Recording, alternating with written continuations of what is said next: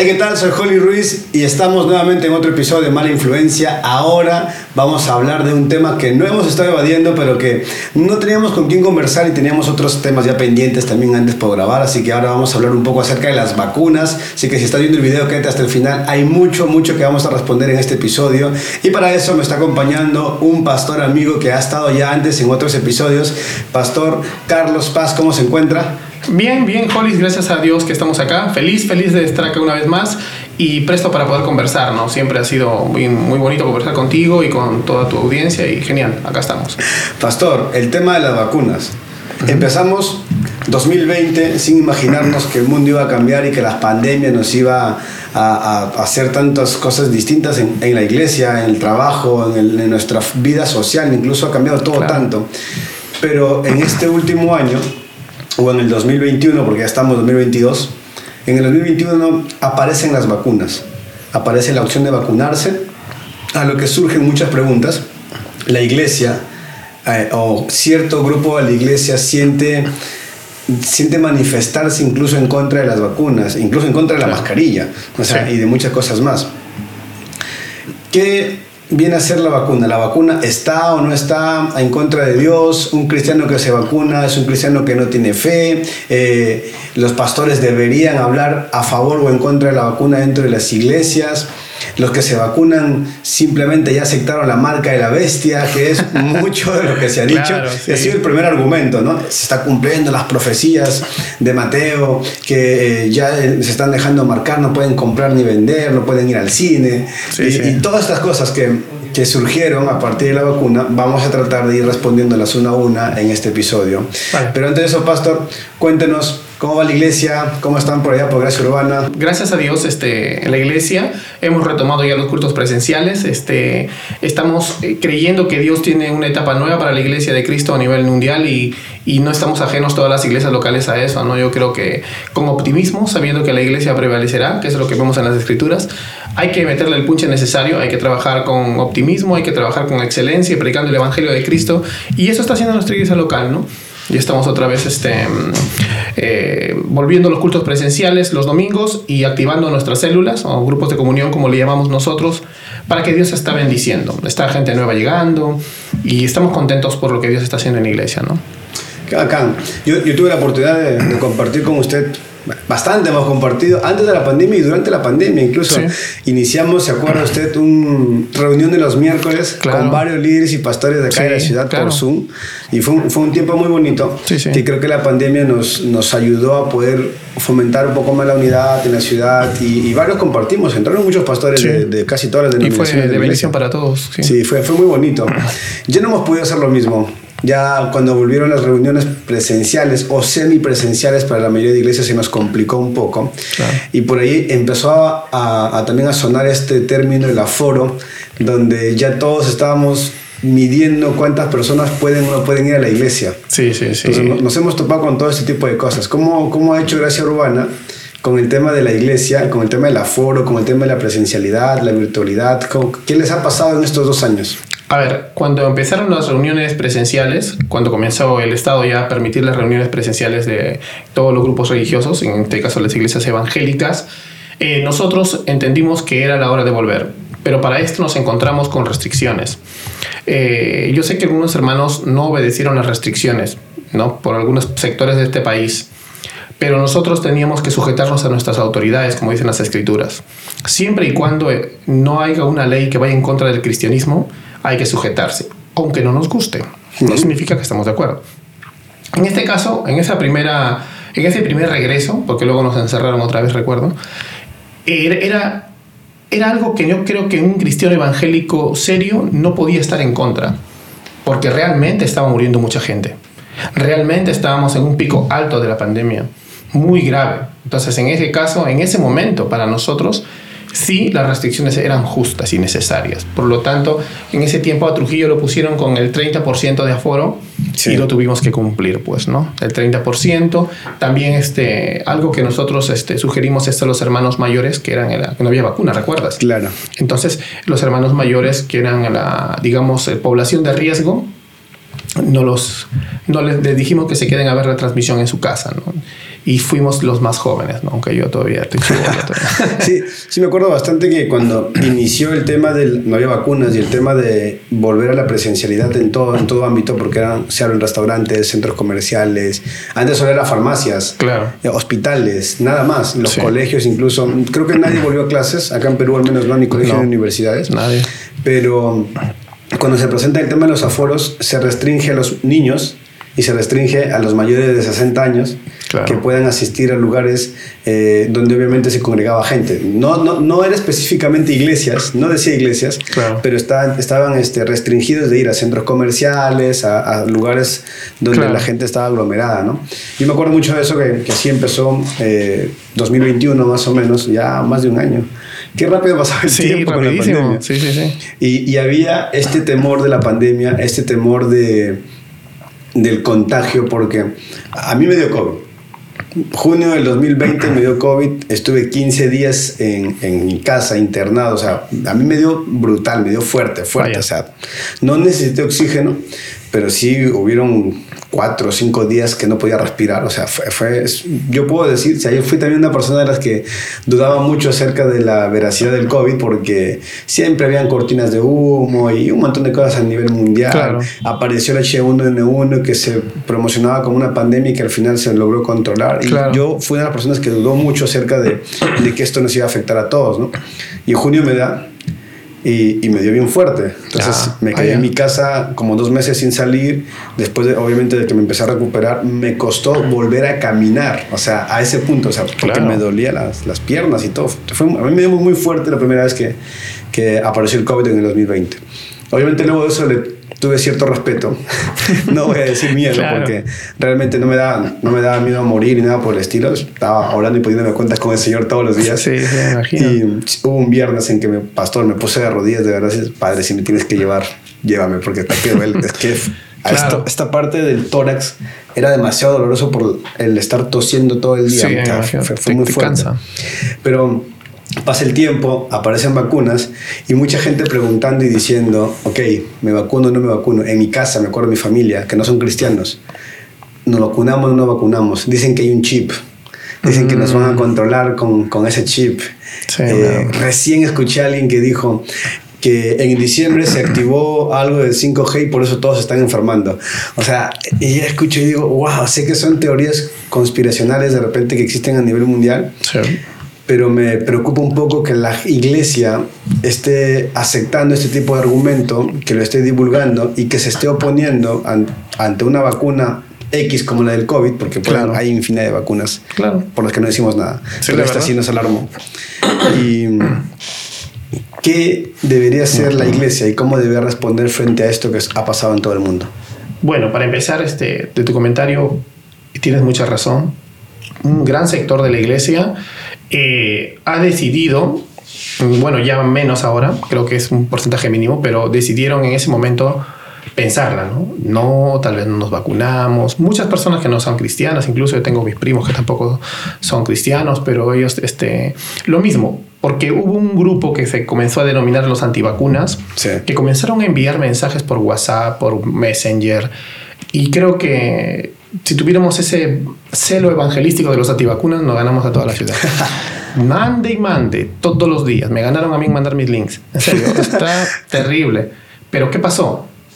Estos mensajes tienen mucho de contenido conspiranoico, como dices, mucho de contenido de pseudociencia, ¿no? Y no se le puede refutar porque cuando le dices que esta es una pseudociencia, porque puede decir, este es un doctor, ya, pero doctor de qué universidad? Claro. ¿Sus tesis son aprobadas? No, porque el orden mundial no permite, ya comienzan con teorías que no pueden probar. Y lamentablemente una iglesia, no estoy hablando de una iglesia local, sino de una iglesia general, ¿no? Una iglesia de Cristo, en una generación donde no está preparada en un tema que se llama cosmovisión bíblica, va a caer siempre en estas cosas. Porque si no nos preparamos en cosmovisión bíblica, vamos a hacer un discernimiento de los tiempos claro. en el contexto de la noticia amarillista, del diario populista de la última que acaba de salir o de lo que nos diga cualquier canal de noticias. Nos pueden decir cualquier cosa, entonces tú dices, por ejemplo, ¿no? Bueno, como están vacunando a todo el mundo y si no te vacunas no vas a poder trabajar ah, Apocalipsis, no vas a poder comprar, vender, y al toque lo relacionan, ¿ves? Y eso no tiene nada que ver con la marca de la bestia, por ejemplo, ¿no? Después, últimamente están diciendo que la marca no es la vacuna, sino que la marca es el pasaporte o el carnet de, vacunación. O sea, no puede ser que nosotros caigamos en esas interpretaciones. La Biblia, como cristianos, es nuestra única regla de fe y práctica de vida. Los cristianos tenemos que presuponer y partir de las escrituras, no de las cosas que están a nuestro alrededor, son de las circunstancias. Si bien las circunstancias son tipos de las cosas que pasan, no son las cosas que pasan. Claro. En este caso, ni siquiera la vacuna tiene un ápice de la marca de la bestia. Tendría que hacer una, toda una clase acá, pero en resumen, la marca de la bestia, si leemos, leemos Hebreos y Apocalipsis, vamos a entender que la marca de la bestia era una extorsión a los cristianos del primer siglo, hebreos, para que no vuelvan a sacrificar, para que no vuelvan, perdón, para que no crean en el Mesías y vuelvan al templo y sigan haciendo su vida normal y no le hagan problemas a Roma. Porque la bestia, 666, Roma, el emperador, estaba harto y no quería revueltas. Entonces, ¿qué pasa? El Sanedrín y los sacerdotes, la segunda bestia, el falso profeta, eh, lo apoyaban. Eran la imagen de la bestia, transmitían las ideas de la bestia, amenazando a los judíos cristianos para que vuelvan al judaísmo antiguo. Por eso en Hebreos dice, y si recayeren, aunque hermanitos lo interpretan diferente, como que si retrocedes en la fe, ahí está hablando de un retroceso en la fe, pero de alguien que nunca ha nacido de nuevo, de alguien que ya habiendo creído en el verdadero cordero que dice consumado es, se va para atrás y va a comenzar a matar corderitos. Esa es la marca de la bestia, una amenaza a esa gente. Si no, te, si no te marcas, no te vamos a dejar comprar, vender, o sea, eres un excomulgado de la sociedad o en otras palabras, te podemos hasta matar. Esa es la marca de la bestia. Entonces, eh, ¿qué tiene que ver eso con un chip? Porque lo del chip es antes de la vacuna. Hace años decían que era un chip. Pasaron los años y veces que se modernizaron. Fue, fue tremendo. Comenzaron a decir que el chip era de nanotecnología. Que se podía poner en el... Sí, hasta ahora veo que han hecho un video de, de un, un, tipo que pone en un microscopio y como que robotines están dentro de una célula. Oye, no se pasen. La verdad, la verdad, ¿cómo es posible que creamos en esas cosas cuando las escrituras nos enseñan una cosa? Entonces, una iglesia que no estudia este tema que te acabo de decir, mira, te acabo de tomar un tema nomás, ¿ah? va a tener una cosmovisión basada en lo que ve. No va a estar por fe, sino por vista. Vas a ver, ponte, escucha los relatos de algunos hermanos que están en el cielo muy sinceros, pero que ellos con qué ojos vieron la Primera y la Segunda Guerra Mundial. Claro. Esos escritos, porque no había internet, todos decían fin del mundo. Cuando cayó la bomba en Hiroshima dijeron que era la estrella Zen Ajenjo. O sea, que, que, a partir de ahora se iba a contaminar la tercera parte de la Tierra y ya se viene el Señor, decían, ¿no? Y, y el Señor va a venir pronto y gloria a Dios, que lo que nos encuentre trabajando, ¿no? Pero no era eso realmente una interpretación bíblica de las cosas que estaban pasando. Y ahora está pasando lo mismo, lamentablemente, con lo de las vacunas, ¿no? Las vacunas se han convertido en el nuevo chip y el gobierno, la ONU es la nueva bestia. No les voy a negar que la ONU es como una especie de superestado que trabaja con estaditos. Eso podemos hablar en política otro día. Pero no es la bestia, pues. No es el falso profeta. Entonces, si nosotros estudiáramos la Biblia y, y, tuviéramos una cosmovisión que parte de la Biblia, no tendríamos esas interpretaciones que están costando la vida de millones de cristianos a nivel mundial. Porque uno dirá, ah, seguro los latinos, no, los latinos cuando no ignorantes. No, no, no, eso está pasando en Alemania. Hay antivacunas en Italia, en Francia. Y es preocupante porque todos tienen esas ideas, ¿no? Y si no es el chip que te va, a mutar, que haces este, transgénicos, que no sé qué. o, que te quedes estéril, también lo escuchaba También. Otra cosa que mencionaste es que es cierto que muchas personas que tienen a veces este algunos tienen este cómo te puedo decir este algunos eh, síntomas posteriores a la vacuna. Claro. y la verdad hay dos tipos de casos. Uno que, que no es que tenga algo por la vacuna eso lo leí de un infectólogo este hombre dice de que así como cuando tú eres un nene, un chiquito, un niño, este, tú te, no sé si has visto, los niños se enferman a cada rato. Ah, una persona que es padre de familia que está escuchando el podcast, cuenta cuántas veces se enferma de gripe tu hijo de 5 o de 4 años, de 3 años. Se enfermó, se enfermó, se enfermó. Porque nuestro cuerpo, cuando está niño, está acostumbrándose a, a ah, todo. está generando los anticuerpos. Claro, que, que todo niño debe generar y por tanto se enferma, ¿no? Incluso hasta vacunado, nos da varicela, viruela, sarampión, ¿no? No porque nos vacunaron no nos dio. Ya. Entonces, lo que así no te das polio, gracias a Dios. Pero el problema es que esta, este tipo de cosas no, nos hace que nosotros no entendamos de que en este mundo, como dice este infectólogo, los adultos que estamos experimentando este, estos virus, gracias a Dios ya esta variante más leve, igual nos vamos a enfermar. Una, ya con un mes otra vez, ya cada tres meses de nuevo, y cada otro año otra vez. ¿Por qué? Porque vamos a estar acostumbrándonos en un proceso de dos años más de estar así con gripe, con gripe, con gripe, pero con gripe, ¿no? No muriéndonos. Entonces, eh, aunque la pandemia ha cambiado, esto va a cambiar a una endemia, dice este infectólogo. Te voy a pasar el, video después. Y este es un video oficial, no es de endemia. endemia. ¿Qué es una endemia?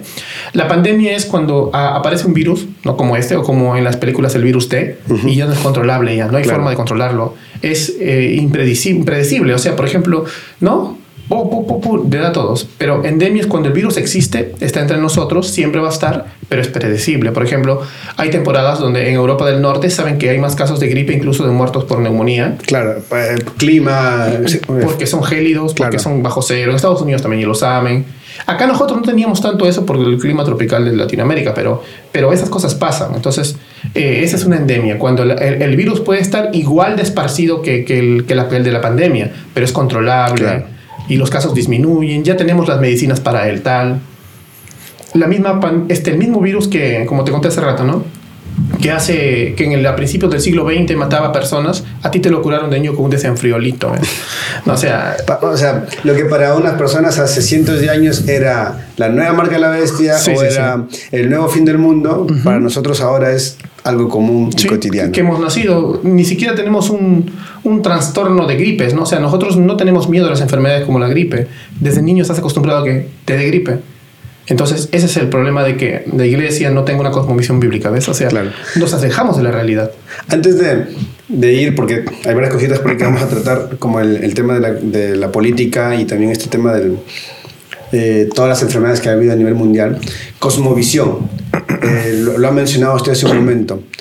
¿Por qué la iglesia ha descuidado tanto el estudio de, de, la teología, que es un tema que hemos hablado con usted mucho y que está hablando bastante también con, con, varios amigos pastores aquí en el podcast, porque la iglesia sí lo ha descuidado bastante y, y, justamente por ese descuido de la historia de la iglesia, de principios teológicos que deberíamos conocer como cristianos, no necesariamente como cierto, cierta denominación o cierto sector, sino como cristianos en general, es que caemos en este tipo de, de errores, de, como decía usted, de aceptar la noticia actual y tomarla por cierta, por verdadera, ¿no? Cosmovisión. ¿Qué, ¿Qué tan importante es la cosmovisión y por qué la iglesia lo está dejando de lado tanto ahora? Y esto nos está repercutiendo en temas como esto de la vacuna. A ver, para empezar, cosmovisión significa una forma de ver el cosmos, ¿no? el universo, la, la creación, la vida. Entonces, ¿de dónde parte las presuposiciones para poder experimentar y ver esa experiencia de vida que tenemos? Eh, los cristianos antiguos, los, primeros protestantes, creíamos que partimos de las escrituras. Acá hay una Biblia, ponte, esta mesa es una Biblia, esta mesa es una Biblia, y sobre esta mesa, sobre la palabra de Dios, vamos a construir, ¿qué creemos? Otro edificio, ¿qué hacemos? Otro edificio, ¿qué, por ejemplo, vamos a defender? ¿Qué sentimos? Pero cuando tú la construyes a partir de las experiencias, entonces ya definitivamente ya no estás construyendo en la palabra de Dios, estás construyendo simplemente sobre, como dice Jesucristo, sobre la arena. Jesucristo nos manda a construir sobre la roca en Mateo 7, ¿no? Dice que si tú construyes tu casa sobre la roca, vienen las tormentas y las aguas, pero no se la van a llevar. Pero si tú construyes sobre la arena, vienen las tormentas y las aguas. Eso se puede aplicar hasta para un montón de temas. Yo lo aplico para consejerías, para todo. Pero imagínate que es peor cuando hablamos en macro, en la iglesia universal. ¿Qué pasa con la iglesia del siglo XXI? Está jalando los errores del siglo XX de que hemos abandonado la construcción de las presuposiciones de nuestra vida de la Biblia. Al no construir, no tenemos una cosmovisión bíblica. Claro. Entonces tengo una cosmovisión neutral, eh, personal, particular eh, y muchas veces sentimental, entonces, este, de hecho, que voy a comenzar a, interpretar no solamente la este, escatología o estos temas de cosmovisión como qué sucede en el mundo con cosas así, sino cualquier cosa, hasta mi vida personal.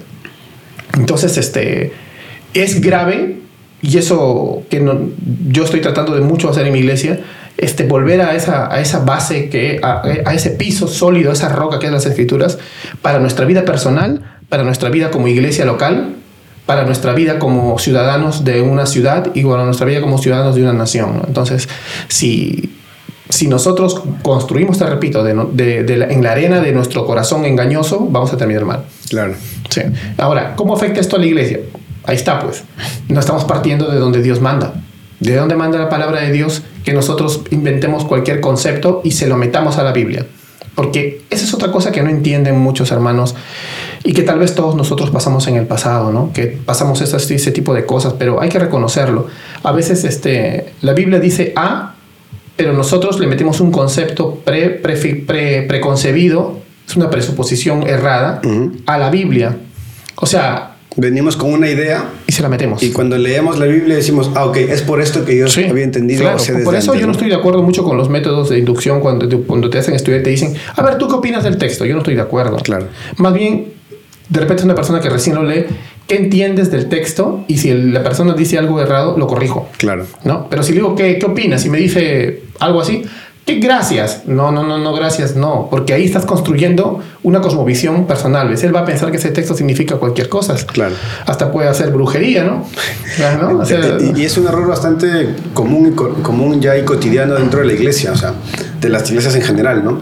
Eh, interpretamos y a veces enseñamos como interpretamos y como creemos que se debe, se debe leer o explicar cierto texto, ¿no? Y caemos en, en herejías, o sea, creemos que en errores graves. Sí, sí, sí. A veces son... Mira, yo creo que debemos llamar herejía cuando van en contra de las doctrinas fundamentales. Claro. Pero los errores graves a veces están a un pasito y traen consecuencias en la vida de la gente. Supongamos el error de las vacunas.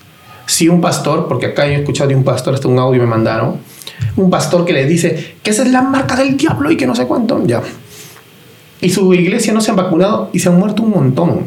Especialmente personas mayores, que estoy seguro que en ese sermón gritaron aleluya. Y están con el Señor, gloria a Dios. Pero Proverbios 22.3 dice, el avisado ve el mal y se pone a buen recaudo. El necio no hace caso y cae en la trampa. Entonces, ¿por qué nosotros llevar como pastores o líderes a la necedad a nuestras ovejas? O sea, esto va para los pastores que escuchen este podcast, ¿no? O sea, con todo el respeto que se merecen siervos de Dios. ¿Qué dice la palabra? Parte de ahí. No, no lleves a la necedad a tus ovejas no sé si tendrán conciencia estos pastores, pero estarán cargando con las muertes. no, claro, se sentirán que la hermana Juanita, el hermano Pepito, que tenían 70 años, 80, o el hermano, o el joven Julián, que tenía 35, pero le agarro, está en su corazón como una gran pena. Porque yo no puedo soportar que si yo hubiera predicado eso y se mueren, ¿qué, qué hice? Entonces, tengamos una conciencia limpia delante de Dios, predicando la palabra como se debe, al margen de las posturas. Acá no es cosa de postura, es cosa de partir en nuestro pensamiento de las escrituras y no inventarnos algo porque lo dijo el siervo tal o porque el apóstol tal o el profeta tal dijo. No, no, gracias por tu opinión, profeta, apóstol, gracias, pero eso no es lo que dice las escrituras. Y menos voy a crear entonces con esto toda una cosmovisión que mira, lamentablemente, mis ovejas podrían no partir de la Biblia, sino partir de lo que yo les digo en el púlpito. Claro. Y se la comento. Y, y, ese es un error que he visto bastante, que desde hace muchos años la iglesia ha endiosado a su pastor o a su predicador. No es el, no es el tema del podcast en sí, el, de hoy día, pero lo que él dice es verdad y es cierto y nadie lo puede contradecir. Yo entiendo que hay un respeto y una honra que se merece el siervo que Dios ha escogido para dirigir una congregación, una iglesia, una grey. El Señor, Dios lo ha llamado y le ha encargado a estas vidas para que los pueda guiar en el camino hasta que partan con el Señor o vuelven a por nosotros, lo que ocurra primero. Pero de ahí a confiar completamente a ciegas en lo que nos llegan delante es, es, convertirnos en seres ya no, ya no pensantes, ya no tener una relación personal con Dios, sino que mi relación está basada en lo que el predicador me está diciendo. Es la verdad. Y pasa, entonces, y eso es el temor, y eso es también una de las razones por la que decidí grabar este tema ya pasando la pandemia. No quise hacerlo antes porque sabía que iba a haber mucho pleito y quería ver también la reacción de mucha gente frente al tema, porque he escuchado también, como dice usted, también me llegaron los audios diciendo, no se vacunen, este, y la iglesia diciendo, sí, tiene razón, no hay que hacerlo, esto es manipulación, y si, hacemos, si aceptamos esto ahorita, luego nos van a pedir más cosas, y luego nos van a pedir más cosas, y luego más cosas. Sí, pero venimos haciendo desde que existe el capitalismo, o sea, aceptamos todo lo que nos manda un gobierno, o sea. Sí. Eh, esto que acaba de pasar acá en Perú, el tema de Rexol. Ah, ya, que sí, sí, acaba sí. de contaminar la playa y todo lo demás. Difícilmente van a sacar a esta empresa del país. No, Ah, está amarrada con el Estado. sí, va a ser muy complicado que esto Sorry. o sea, sí, o sea, yo he visto muchos posts también en Instagram, en, todo, en Twitter que están diciendo eh, reacción nunca más y todo lo demás. Pero no, no, no, no va a cambiar nada. Eh, y no significa que no hagamos nada porque no va a cambiar nada, sino que a lo que voy es que muchas veces simplemente seguimos tendencias Sí. sin saber realmente por qué las queremos seguir, no las entendemos. Y esto pasa por partiendo del principio de la pregunta, ¿no? Porque no tenemos una cosmovisión clara de en quién creemos y por qué No. lo creemos. No entendemos ni- ni los sistemas cómo se manejan en este país, y eso se vio en las últimas elecciones, porque no tenemos una cosmovisión cristiana clara. Sí. Simplemente eso. Fue fuerte. Hablando, volviendo al tema de las elecciones. Sí. Y esto vamos vamos a entrar en, en política un poco ahorita. Claro. Pero recuerdo mucho que tiene que ver todo esto, pastor. Recuerdo mucho que cuando tuvimos como ocho candidatos o poco más, creo, y, y la gente iba a las elecciones, querían votar por alguien, porque este alguien decía que era cristiano Ah, y que sí. tenía una fe que se alimentaba en el Señor y había orado y no sé qué tanta cosa, y, y era el candidato de los cristianos. ¿Se acuerdan? O sea, Claro. todo el mundo votaba por él y yo vi, o sea, a gente en todas las redes sociales, los cristianos tienen que votar por él porque Sí. si no, no son cristianos. Ya te excomulgaban ya si no sí, por o sea, él, sí. Era, era brutal porque él está en contra del aborto, él está en contra de la legalización de la marihuana, en contra de la unión civil, así que votemos por él porque él es el candidato de los cristianos. No, mira, este es- es- mira ahí vamos a hacer un ejemplo de cosmovisión. Eh, la Biblia, ¿cómo partimos de la cosmovisión? ah? Aunque no creas, muchos no lo creen, es volver a entender los principios de la ley de Dios. En la ley de Dios, en la República Hebrea, había unos principios. No los vamos a, a, a copipastear para una constitución actual porque tendríamos que matar gente que no se debe, pero este, hay unos principios.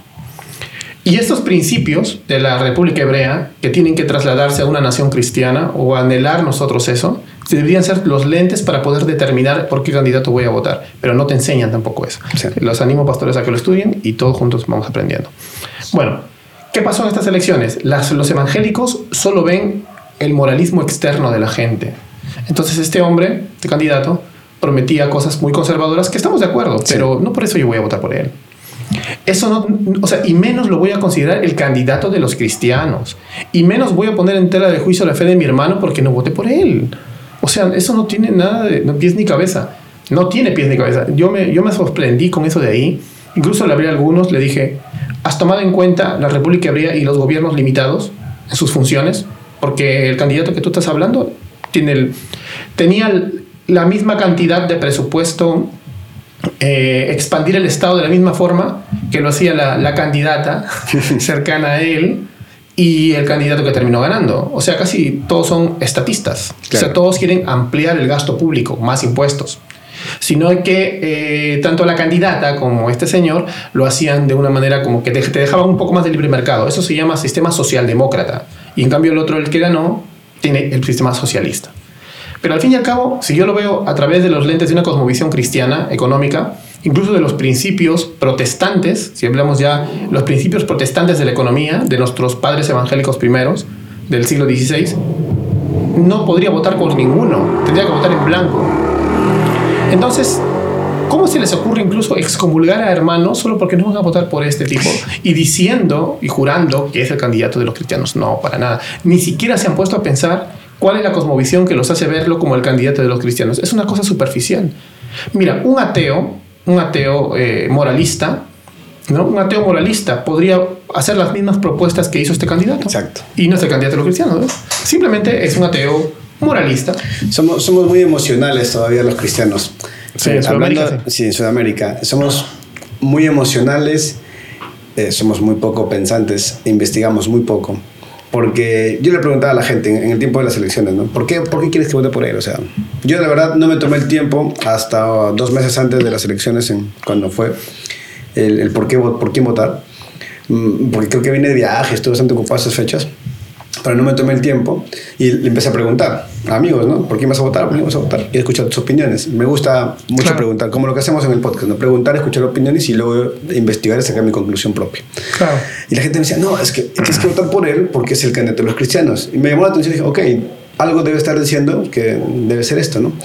Y ya me alarmé cuando vi cómo gente empezaba a defender y a decir, si no votas por él, no eres cristiano. ¿Cómo puedes votar tú por tal persona siendo cristiano? Sí, ya Y decía, lo, lo hago porque estoy entendiendo su plan de gobierno, porque ya me puse a buscar estos días, ya entendí qué están ofreciendo, y me parece más sensato lo que ofrece este candidato que lo que él está diciéndote.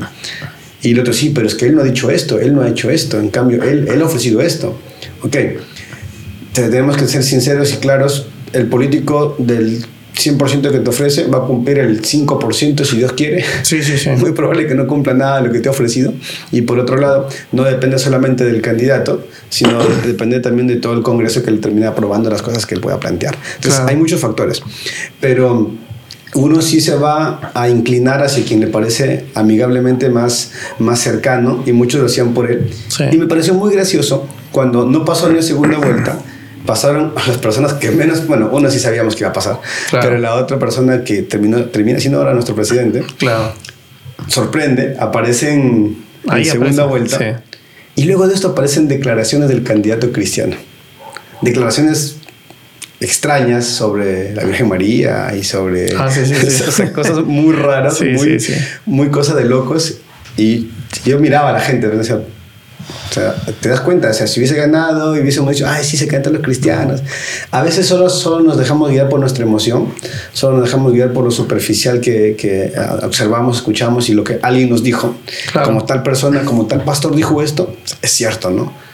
Amigo, amiga, este, pastor, démonos un tiempo de verdad de estudiar la palabra y de estudiar a la persona por la que vamos a, a emitir un voto, hablando Claro. de elecciones. Ahora, nos estamos desviando de las vacunas. Hey, ¿qué tal? Soy Holly Ruiz de Mala Influencia y quiero agradecerte por estar escuchando este episodio del podcast. Gracias a ustedes todo esto es posible. También quiero animarte e invitarte a ser un patrocinador a través de nuestra página web en malainfluencia.p. Ingresando a la sección Quiero ser un patrocinador, vas a poder hacerlo a través de Patreon o de las cuentas que vamos a colocar allí y así poder hacer más contenido y más entrevistas para que todos podamos difundir el contenido cristiano que se está realizando. Gracias, te animo a suscribirte y que Dios te bendiga. Volviendo Claro. al tema de las vacunas. Mucha gente dice que esto es una manipulación política global.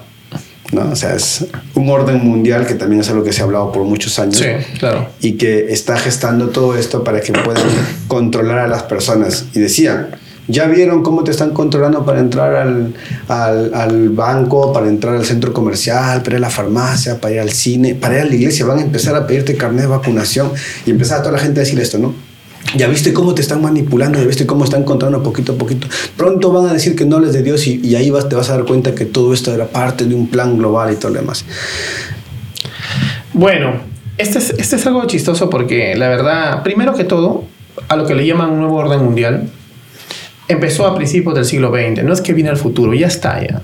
Empezó con la Liga de las Naciones, se llama la ONU. Antes los partidos tenían una, bastantes individuales, individualidades. Pero debido a eso no había un orden, no había quien los pare a la hora de las guerras. Por eso se formaron dos guerras. Entonces, por iniciativa de Estados Unidos y otros, se formó la ONU. Que parecía muy bonito. Pero al final se convirtió en el gran Estado que maneja los estaditos. Perfecto. A través de sus pulpos, la OTAN, sus brazos, sus tentáculos, la, OM la OMS, ¿no? este, la UNICEF, que es con la educación, en nuestro contexto, la Corte Interamericana de Derechos Humanos, y se meten y no te dejan legislar leyes estrictas, como Singapur, por ejemplo, no te dejan. Ahora, este, entonces no hay nada macabro ni, ni secreto, ¿no? Eso, eso está abierto y es público. Es más, no hay nada es que, este, que uno pueda decir, pero Perú está metido en el nuevo orden mundial. Sí, hace rato. Tiene un montón de acuerdos firmados con, con la ONU, con la Corte, tiene un montón de acuerdos que todos lo sabemos. Búsquete internet, ahí están. Y no es nada de nada. Es más, la gente lo defiende todavía. Los políticos lo defienden. Entonces, en ese sentido, no hay nada conspiranoico. Ahora, la manipulación es esto. Hay que entender una cosa. El virus es real. Las muertes son reales. eh, las pandemias son reales. En el tiempo de la gripe española no hubo ONU para que lo manipule todo, ¿no? Fue real y pasó. A principios del siglo XIX, incluso puedes ver algunos relatos de la historia de la independencia, hubo una peste, que es una pandemia, que fue similar en toda Sudamérica. Murieron un montón de soldados, de, por ejemplo, del, de, la, de los patriotas, incluso, del batallón de San Martín, también de los libertadores, murieron varios. Entonces ahí no había una ONU que cree todo este, ¿no? no los masones van a decir seguro. No, no, no. Ahora, lo que sí creo yo es que los estados y la ONU, que me disculpen los de la ONU, pero parece que utilizan políticamente la desgracia que te estamos viviendo. Claro. Entonces se benefician, se benefician porque eh, como todo Estado estatista, porque tienen mucho de socialismo, aunque ya no son el socialismo antiguo, son socialdemócratas, mucho de este pensamiento siempre trata de tener control, control sobre la población. Y eso es lo que han hecho. Que al principio, por eso yo digo que las medidas eran justas, pero ahora ya me parece que es demasiado. Ahorita, me, ahora me da gusto lo que están haciendo ya en algunos países de Europa, como Holanda, Reino Unido, ¿no? como te digo, Dinamarca, también las noticias hoy día, que ya están quitando todas las restricciones. Incluso hay eh, algunas entrevistas y salen jóvenes a decir de que para la edad que ellos tienen fue horrible estar metidos ahí dos años y eh, encerrados y limitados en sus salidas, ¿no? Porque también a dónde van a ir. Claro. Entonces, este, ahora ya incluso ya no vamos a usar barbijo, ya no, salvo que entren a creo que lugares cerrados como los bancos nada más cosas así. Entonces, sí, le podemos aceptar que hay una cierta manipulación de parte de, la ONU y de cada estado de manera diferente, porque cada estado se maneja diferente, con las restricciones para con la gente. Incluso hay algunas medidas que no han servido para nada, como la, el toque de queda. Los toques de queda no sirvieron para nada. No, el virus no se va a dormir de noche y regresa a las 6 de la mañana. O, no, no es así. Pero lamentablemente, este, muchos se toman de esto para decir entonces no me vacuno, no tiene nada que ver. Que la ONU o que el Estado peruano nos haya tenido en restricciones, yo sé y apoyo la, la versión que tienen ellos en contra de nuestras libertades individuales, porque están en contra de nuestras libertades individuales, no significa de que los estudios clínicos que se han hecho rápido para la vacuna, a pesar que es una vacuna que después la van a mejorar, no sean efectivos. Los números y los datos duros y puros lo demuestran. Si tú ves los datos a nivel mundial y los datos a nivel, por ejemplo, Perú, Reino Unido, las muertes han disminuido. Más muere gente en este momento del mundo hoy día de accidentes de tráfico y de cáncer al pulmón, incluso en Perú. ¿ah? Mira los datos. Hoy día muere más gente que gente de COVID. Y no prohíben los automóviles y no prohíben los cigarros, ¿no? Ya ves. Entonces, ya estamos saliendo de la etapa de pandemia y vamos a pasar, como dice este, este científico que leí, a la etapa de endemia, ¿no? Y gracias a Dios, pues, ha tenido misericordia de los que estamos acá y también de los que se fueron a su, a su presencia porque están con Él. Siempre Él tiene misericordia. Hay, hay, otra, hay otro grupo de personas hay un grupo que está en contra de la vacuna porque están controlándonos, dominándonos, ¿no? Un problema político, o sea, no quiero, no voy a ah. ser parte de este control. Pero también hay otro grupo de personas que le tiene miedo a la parte experimental, lo que también usted mencionó en su momento, como es una vacuna que no está 100% siendo o sea, eficaz, o sea, sí está restringiendo, bueno, está ayudando, restándole eh, los efectos del, del, COVID y todo lo demás, todavía está en mejora, ¿no? Por eso es que te ponen una segunda, una tercera y hasta una cuarta dosis creo que va a haber. Eh, pero hay gente que le tiene mucho miedo al tema de que es experimental y que están probando y que pueda afectar su vida y que por ahí una que otra persona sí, sí lo argumentaba, ¿no? Antes era muy sano, ahora me vacuné y estoy siendo más débil, cosas así, ¿no? Entonces, a este tipo de personas los animamos, los dejamos que esperen, que, que podemos eh, comentarles o decirles de repente, porque también se me hace que, que su opinión, su temor, es, es eh, justificado. Es, es, esto, lo, que, lo que están viendo ellos. Sí. Bueno, imagínate que tu cuerpo tú te has sentido sano y ahora como que te agripas cada mes así. Y ponte a pensar, si tú te documentas, podría haber una calma en tu corazón. ¿Te acuerdas lo que te dije temprano? Que, eh, bueno, si tú ves, la mayoría de doctores entiende esto de que la, el mundo, como te digo, se está eh, adaptando a estos nuevos virus, a estas cepas, porque las cepas que vengan después del Omicron van a ser más débiles siempre. Hijo, flurona, la saga de granola, lo que quieran. Eh, siempre van a ser más débiles. Pero ¿qué pasa? El día que nosotros estamos, bueno, ahora que estamos acá, este día, el día de hoy que estamos acá, vamos a comenzar nuestro sistema inmunológico a comenzar a combatir esa cosa, este bicho, esas nuevas cepas, y vamos a tener que enfermarnos como los niños. Los niños se enferman a cada rato, ¿no? Ya hablamos de eso. Y así igualito. Entonces, si tú eres una persona que ha sido saludable y ahora ves que te enfermas de gripe, por ejemplo, yo, justo como te contaba temprano también, en plena pandemia he estado en muchas reuniones tristes a veces y no me dio nada. Tomando ivermectina, me acuerdo. Oh, yo también tomé. Sí, pensando que me iba a hacer bien, pero lo tomé. Y al final me estoy en una etapa más de paz, ya todo está más sano y me ha dado el Delta, he terminado luego con el Omicron me dio leve, ¿no? Por una gripe nomás, pero me salió Delta.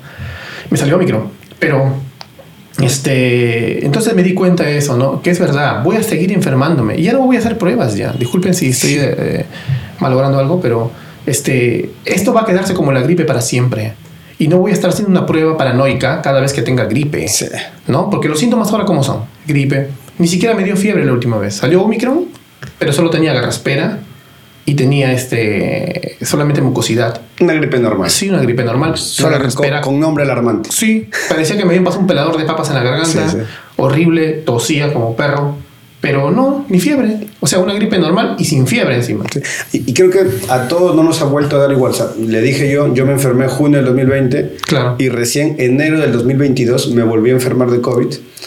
Y sí me alarmé un poco porque fue, estaba un año y medio sano, así muy raro. Antes del COVID, antes de la pandemia, yo me enfermaba al año una, dos veces. Siempre me, tenía que dar una o dos veces. Yo de niño tuve asma, así que siempre tenía mucho cuidado con, con, con el tema de, enfermarme con gripe. ¿no? Era un miedo más que algo medicado, ¿no? nunca más volví a tener asma. Pero me da una o dos veces. Me da el COVID, me enfermo en junio de 2020 no me vuelvo a enfermar hasta enero de este año de 2020, un año y medio después, casi, casi dos años. Claro y me fui a hacer la prueba porque a mí la empresa me lo exige para esto. Yo trabajo de forma remota, así que no tengo que, que presentar nada, ¿no? sino que me dijeron, ok, te vamos a dar permiso, pero necesitamos que una constancia del médico para que diga que tienes el COVID. ¿no? Claro. Voy, me hago la prueba, me dan el, resultado, me dicen positivo también para Omicron. Y yo había tenido dolor de cabeza, garraspera, no, tos, no tuve tos, solo tuve garraspera. No tuve mucosidad que recuerda, pero sí estaba estornudando. Era como que chus, chus, para todo y tuve fiebre una tarde. Fue todo lo que tuve. Después de un año y medio fue todo lo que tuve. Dos días, casi tres días. Tres, tres días y medio por ahí, un poquito con, con la graspera que sí me duró un poquito más. Pero nada más. Se terminó ahí. Entonces, yo sí tenía mentalmente y mi cuerpo también, todo estaba como que esperando que me vuelva a ocurrir lo que me pasó en el 2020, que me dio bastante fuerte. Pero vi que esto fue muy leve. Incluso le pregunté al médico, después de que tenga el resultado, le digo, ok, ¿ahora qué hago? Que tengo que tomar porque en ese tiempo yo tomé ivermectina, las pastillas no sé qué que nos daban, eh, chuño de papa, que es una medicina natural acá en Perú, Que, que, la gente consume bastante y me decía, no, esto para la tos, toma, tomé de todo, pastor, me acuerdo en ese tiempo como que algo me tiene que hacer bien. No sé qué me hizo bien, de verdad, porque me metí tantas cosas en aquel tiempo, baños a vapor de eucalipto, todo, todo me hizo. Mi, padre hizo eso. Y, y porque no, no sabía qué, qué, te podía hacer bien y obviamente acá en Perú la gente está muy acostumbrada a la medicina natural todavía. Entonces dije, ok, voy a tener que hacer esto. Le dije, doctor, ¿qué hago? Y me hizo, nada, paracetamol y aíslate para que no contagies a nadie. Claro. O sea, solamente, sí, nada más. Los mismos doctores ya saben, pues. es como que, ya no se preocupan ya. Ya, ya en el índice de muertes está por abajo, o sea, ya, bajó. Y me pregunto, ¿no? le digo a toda esta gente también, no con intención de ofender, pero mi, mi, por eso evitaba también hablar del tema porque sé que puedo ser muy ofensivo a veces con mis opiniones, para algunas personas. ¿Y dónde está la, el virus que nos iba a matar a todo el mundo, dónde está el control mundial que iba a ocurrir, o sea, dónde está todo esto, ¿no? Eh, hubo la fiebre amarilla, hubo la, peste, la gripe española, hubo la, la peste en la época de los incas, cuando la gente moría acá en el Perú y no sabían cómo curar esta enfermedad porque nadie sabía cómo curarla. Ha habido tantas cosas y cada vez que pasa, cada vez que hay un terremoto, cada vez que pasa un asteroide por el cielo, señales del fin, ¿no? Yo entiendo y respeto mucho a la gente que, que lo asocia rápidamente con la venida de nuestro Señor. Claro. Porque es, se están cumpliendo las profecías. Israel se está peleando con, están peleando en la franja de Gaza y, esto se está cumpliendo y, tratamos de, alarmar y esto pasan dos, tres semanas de se viene Cristo y todas las iglesias predican acerca de dónde viene Cristo en estas semanas. Claro. Pasa esto y nos olvidamos de todo eso y seguimos con nuestra vida. ¿Por qué no se ocurre esto? ¿Qué, es, ¿Qué está pasando con la iglesia que todo lo que ocurre en un instante nos emociona o nos entristece y luego seguimos con nuestra vida normal? Creo que también creo que volvemos a la cosmovisión, ¿no? Es pragmatismo. El pragmatismo es algo terrible porque hace de que en algunos aspectos es que, por ejemplo, si algo funciona, me sirve, ¿no? Si algo funciona, si me siento bien, es de Dios. Si me siento mal, no es de Dios. Pero también el problema de la interpretación de los tiempos, el pragmatismo hace de que si yo me asusto, es del diablo, o ya viene Cristo. Y si las circunstancias del mundo son felices, todavía no viene Cristo. Y eso, una vez más, está haciendo que partamos de nuestro propio pensamiento, de nuestra razón autónoma, de nuestra cosmovisión mundana, Mira, mundano no todo es pecado, simplemente es una cosmovisión que parte del, del, mundo, de nosotros, o del diario chicha de la moda, y no de la Biblia. Entonces se repite lo mismo. Hasta para interpretar la escatología, que sería esto, este, la doctrina del fin de los tiempos, es así. Eh, la Biblia siempre nos ha hablado que esperemos el triunfante regreso de Cristo, y, como tú dices, respetamos mucho a los hermanos, también esperamos triunfante ese regreso a, a, lo anhelamos tanto de que, como dijo un hermano, que cree una postura escatológica diferente, si yo me equivoco y ahorita viene, digamos, un rapto secreto como él cree, yo me voy feliz, me voy con mi señor. O sea, bacán que me equivoqué, le, le doy un, a MacArthur, bien. Pero no, pues, o sea, no, no, significa que por eso, cada vez que haya una bomba, un atentado, una pandemia, eh, que habrán dicho algunos evangélicos en Japón cuando se vino el tsunami, ¿no? No sé. Ya porque ellos experimentaron la destrucción en carne viva, habrán dicho, ya este es el fin. Y la verdad, no todos escapamos a esto, mire, la verdad. Si nosotros no nos centramos, vamos a, a tener una cosmovisión otra vez pesimista de la vida. Y eso es lo que el Señor no muestra en las escrituras. Todos los textos que vemos ahí en Mateo 7 de destrucción hablan del año 70 después de Cristo, de la gran tribulación, no hablan del futuro. Para el futuro puede pasar cualquier cosa. La Biblia dice que la palabra de Dios y la gloria de Dios va a estar expandida por toda la tierra como las aguas cubren el mar. Entonces, si la postura pesimista tiene razón, que nos agarre trabajando, pues, ¿no? En medio de la masacre. Porque incluso los que creemos en la postura optimista, no creemos que todo va a ser felicidad, ay, qué bonito. Vamos a conquistar la tierra en medio de la persecución. Vamos a conquistar la tierra en medio de la tribulación de la iglesia, que no tiene nada que ver con la antigua, ¿no? en medio de los problemas. Muchas de las grandes misiones que existen o, de grandes relatos misioneros están bañados de sangre de los mártires. Entonces, ellos, pero a pesar de eso, ellos no creían que era el fin del mundo. Ellos creían que más bien venía lo mejor y ese es algo que a veces, mm, a veces algunos hermanos de sana doctrina, yo lo respeto, ustedes lo saben, hermanos, si me ven. Yo sé que ustedes critican cuando una iglesia, un pastor dice lo mejor está por venir, pero si tú te vas a la escatología histórica, sí. Lo mejor está por venir. No es que me voy a comprar un carro del año, sino que la victoria de la iglesia está cerca, estemos vivos o no. El mandato de Deuteronomio 28 es el que conquistemos, que seamos cabeza y no cola. ¿Pero por qué somos cola? porque nosotros no estamos obedeciendo. Dice que seremos cabeza cuando obedezcamos todo lo que dice la ley. ¿Estamos obedeciendo? No, porque partimos de nuestras emociones y no de la Biblia. Entonces, esa cosmovisión que parte de nosotros nos convierte en cola, nos convierte en una generación que no conquista, en una de las generaciones más fracasadas, disculpen, disculpen hermanos, porque decimos fracasadas porque nos incluimos, ¿no? De la historia.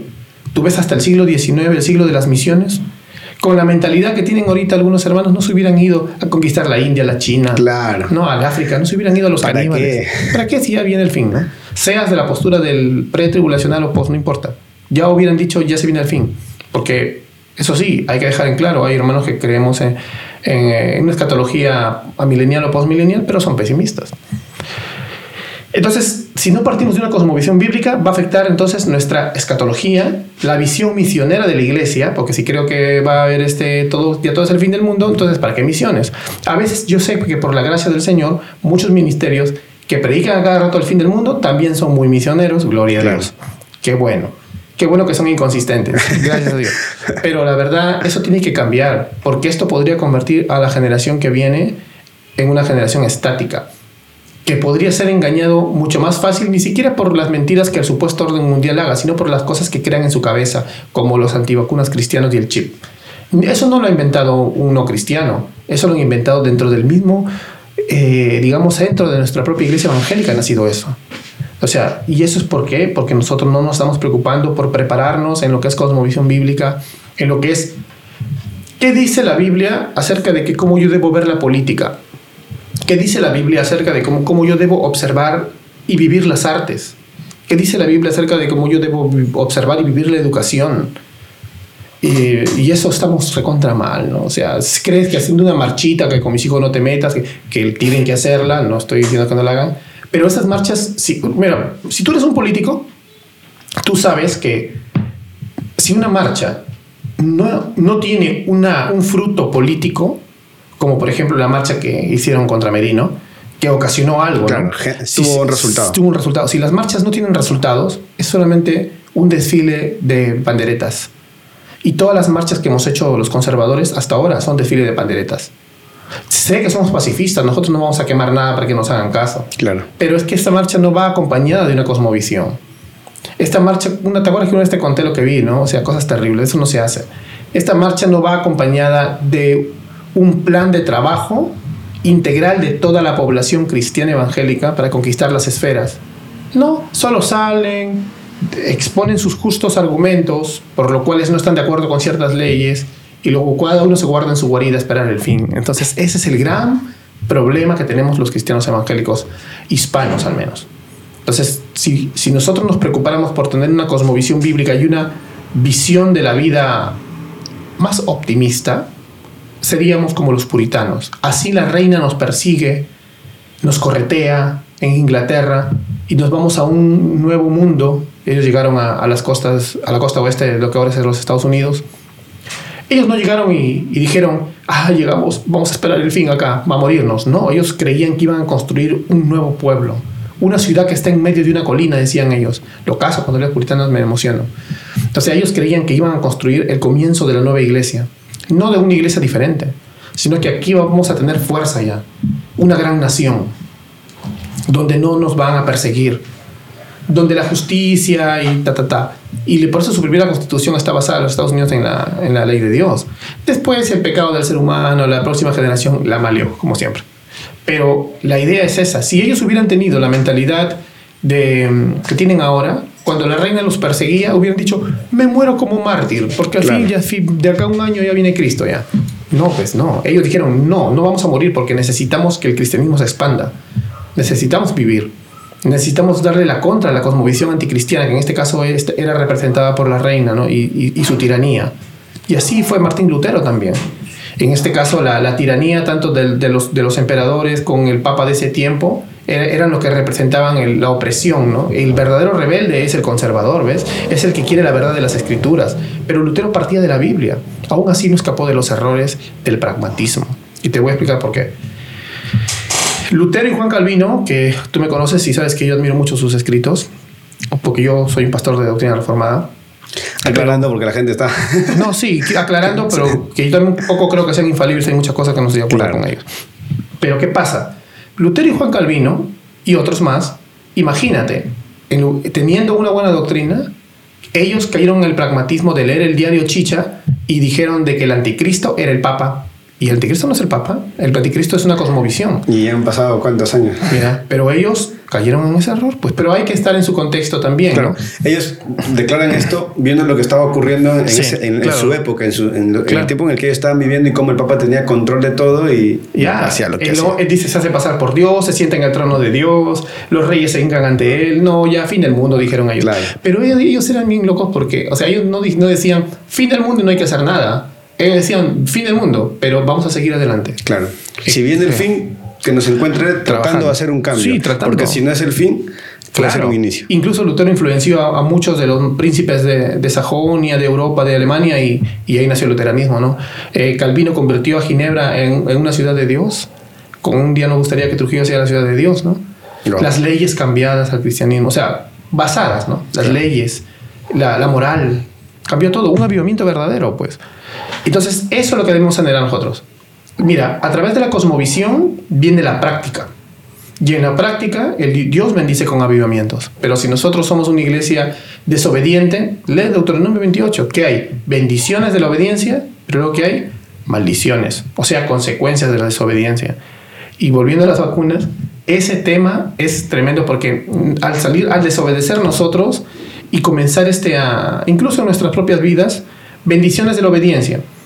Obedecemos a Dios cuando nosotros nos sujetamos a nuestras autoridades, no de manera servil, porque estamos sirviendo a Cristo Rey, no a- al Rey pagano, pero lo hacemos porque, como diciéndole, yo te voy a obedecer solo porque mi Cristo me ha perdido eso. Porque es una ley sanitaria, no está en contra de la fe. Claro. Entonces tú obedeces, pero si tú desobedeces, lo que causas es que muchos, muchos de tus ovejas, si eres pastor, o tú mismo entres en peligro. La cepa alfa no se ha ido. La cepa que mata, la fuerte, la que te dio a ti, gracias a Dios estás bien, no se ha ido. Mi tío murió. muchos de nosotros que están escuchando aquí han perdido a su padre, a su madre, a su hermano. Y esa cepa que mató a tu familiar, ahí está. ¿Y tú no te vas a vacunar? Entonces, ¿en qué entenderé eso? Ese, ese, virus está ahí, aunque el Omicron haya tomado la mayor parte de la, ¿De la población. de la población ya y que sea la, cepa predominante, no quiere decir que a cualquiera le pueda dar el otro. Y tú irresponsablemente estás mandando a tus ovejas a... O sea, tanto amas a tus ovejas que los quieres mandar con Diosito más rápido. No te pases, pues. O tú mismo, ¿no? Tanto amas a Dios que te quieres ir en el rapto adelantado. Hubo, hubo mucho de esto eh, ya vamos a ir, quiero cerrar con otra idea después, pero antes de eso, eh, hubo muchos de estos pastores eh, que yo conocí algunos de ellos muy de cerca, que en medio de la pandemia, cuando habían las restricciones de salir y todo lo demás, lo hacían, ¿no? Yo salgo, yo viajo, yo me reúno, porque el Señor me cuida, porque el Señor me guarda, porque no, nada malo me va a pasar, porque la sangre de Cristo está conmigo, usando mal muchas veces lo que la palabra dice. Salieron, se contagiaron. Contagiaron, ¿cuántos más no sabemos? Y algunos murieron. Sí, qué terrible.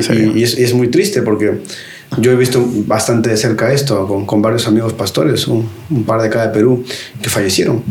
Y, y, es triste porque obviamente uno ya no tiene el, uno no va con decir, oye, ves, te equivocaste, ¿no? Uno no va queriendo decir esto a la gente. Pero es triste porque la gente lo, lo, lo, recuerda y dice, ok, él dijo esto y se equivocó. Entonces, tengamos mucho cuidado.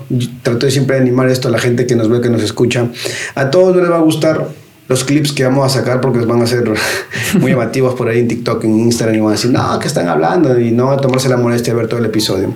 Y quizás aún viéndolo no les va a gustar todo lo que digamos, pero lo que queremos animar es que seamos un poco más pensantes, seamos pastores o no, simplemente miembros de una iglesia o servidores en una iglesia, pensemos bien por qué hacemos las cosas en quién creemos y qué es lo, cómo es que estamos viendo todo lo que ocurre en el mundo, ¿no? En la parte de la cosmovisión. Mucho cuidado con eso, en serio. Ahora, pastor, decía la gente, y con esto ya vamos cerrando porque creo que ya sé, creo que vamos bastante en el tiempo. Eh, la gente decía que si aceptamos la vacuna, luego cuando haya una persecución, nos van a prohibir predicar y todo lo demás. ¿En qué momento distinguimos que es una verdadera persecución y debemos dejar de obedecer las autoridades y en qué, hasta qué punto podemos obedecer a nuestras autoridades que también decimos fueron puestas por Dios según lo que está escrito en la palabra. Amén. Para empezar, las autoridades son puestas por Dios, dice la palabra. Ahora, no quiere decir que las autoridades son puestas por Dios y todas son buenas. Y eso también lo utilizan muchos evangélicos para venderse al político de turno, para ser el lambiscón del político de turno, como he visto pasó con el presidente actual. En 1 Samuel 8 vemos cómo el pueblo de Israel rechaza, 2 Samuel, perdón, 8, rechaza realmente al rey, perdón, al verdadero rey. ¿Cómo era, cómo era la, el gobierno de los tiempos antes del rey, del rey Saúl? Se llamaba una teonomía, una teocracia, el gobierno de Dios a través de su ley. Y Samuel va y le dice, Señor, el pueblo ha venido amontonado y me está diciendo de que quieren un rey como las otras naciones, un rey que los gobierne. Y Dios le dice, dale, es un rey, porque no te están desechando a ti. Porque digamos que Moisés, Samuel, perdón, era como un primer ministro. Y Samuel le dice, pero Señor, dale nomás, porque te están rechazando a mí. Y luego les manda una maldición, le dice, vendrá su rey y les quitará sus tierras, a sus hijos, les va a quitar a su, su ganado, les va a quitar sus propiedades, les va a quitar sus libertades. ¿A qué te suena eso? Ya, suena a estatismo, ¿ves? O sea, justamente es un protocomunismo prácticamente. ¿Por qué? Porque ellos lo pidieron. Entonces, Dios pone a los reyes. Entonces, eso es lo que está pasando acá con los países de este tiempo. A través de la democracia, los mismos países, la misma gente, la misma población se pone la soga al cuello. Y Dios dice, allá, quieren un rey que haga crecer los estados. Quieren un rey que haga crecer el gasto público, que haga crecer la intervención dentro de sus vidas. Por ejemplo, si quieren meter la educación, si quieren meter en, que tu sexo, tu género, puede que un día te, digan qué decir, qué no decir, ¿no? Como en Corea del Norte. Entonces, ahí es donde nosotros no podemos someternos a las, las, autoridades. a las autoridades. Ningún Estado me va a decir predicar a Cristo o no. Ningún Estado va a ir en contra de la libertad religiosa. Es más, ahora mismo no se puede. Hay leyes que nos defienden. Y entonces eso debemos promocionar nosotros, sacar más leyes que defiendan al conservadurismo y a las minorías. Lamentablemente algunas minorías no estamos de acuerdo con su forma de vida, Pero si nosotros vamos en contra de esas minorías, también van a ir en contra de nosotros, ¿sabes? Porque nosotros también somos una minoría. Claro. Entonces debemos apoyar a las minorías, porque al final esas minorías se pueden convertir a Cristo. Pero nosotros tenemos que mantener ese filtro de la Biblia, ¿ves? Partiendo de las escrituras, ¿cómo es un gobierno por el cual yo puedo apoyar? Por ejemplo, antes de las elecciones, ¿cómo, ¿por qué candidato votar? Yo votaría por el que te parezca en algo al gobierno que Dios manda. ¿Y cómo se parecería? No es teocrático nadie pero el que tiene el, el, gobierno más limitado, más pequeño, menos impuestos, menos... Ah, por ese voto. No, pero ese pata no es cristiano, como el otro que sí lo es. No, no me importa. Porque yo veo mis filtros bíblicos. No me importa el moralismo X que tiene. Porque ese moralismo, la plata lo corrompe y se lo lleva al toque. Todos, ¿cuántas veces hemos visto eso? Entonces, yo creo que el, el filtro para determinar cuándo nos sujetamos y cuándo no son las escrituras. Si estudiamos las escrituras, ¿ves? Según de Samuel 8, vamos a saber cuál es eh, el gobierno que Dios quiere para las naciones y cuál es el que no lo quiere. Y al que Dios no quiere, yo no me lo sujeto, yo no me sujeto. No me puedo sujetar a un gobierno que va en contra de mis libertades individuales y que va en contra de la propiedad privada. No puedo. Claro. Y sería irme en contra de Dios. Pero una ley sanitaria no tanto. Sí. Creo que ahí hemos entendido mejor qué es lo que tenemos que hacer. Sé que igual quedan muchas dudas, sé que la gente con el episodio no va a despejar todas sus dudas. Si queremos, al menos personalmente, animarlos a que se vacunen, de verdad. Sí, vacúnense. Vacúnense. Porque la verdad, la vacuna salva vidas, la vacuna está haciendo mucho. La ciencia que tenemos nosotros es parte de otra doctrina que a veces nos enseña que se llama la doctrina de la Grecia común. El Señor, a través de incluso el rey Darío, que era un pagano, nos puede bendecir de un científico que no es cristiano, ateo, pro todo, pero él crea una vacuna y nos ha bendecido. La, la, luz eléctrica, el internet, todo lo que tenemos de repente lo han creado no cristianos piadosos, pero Dios en su gracia común. Recuerda que el ser humano es un co-creador, Dios es el creador de todo. El ser humano es un co-creador. Y así como el Señor utilizó a Lucas como un médico, va a utilizar a los médicos y científicos médicos de este tiempo para sanar al planeta, ¿no? Entonces, vacúnate, vacúnate. Bravazo. Gracias, Pastor, por su tiempo. gracias, Pastor, por este episodio. Esperemos en lo que viene del año volver a grabar algo más. hay, siempre hay muchos temas de, los cuales conversar con usted. Esta vez quise tratar este tema y espero que bueno, sale pronto el episodio y que la gente pueda ver. Así que, Pastor, ahí vamos a dejar sus redes para que lo sigan. Gracias por acompañarnos. Y Gracias a ti a la gentita. Eso fue todo por el episodio. Dios bendiga. Nos vemos pronto. Hey, ¿qué tal? Soy Holly Ruiz de Mala Influencia y quiero agradecerte por estar escuchando este episodio del podcast. Gracias a ustedes todo esto es posible. También quiero animarte e invitarte a ser un patrocinador a través de nuestra página web en malainfluencia.p. Ingresando a la sección Quiero ser un patrocinador, vas a poder hacerlo a través de Patreon o de las cuentas que vamos a colocar allí y así poder hacer más contenido y más entrevistas para que todos podamos difundir el contenido cristiano que se está realizando. Gracias, te a suscribirte y que Dios te bendiga.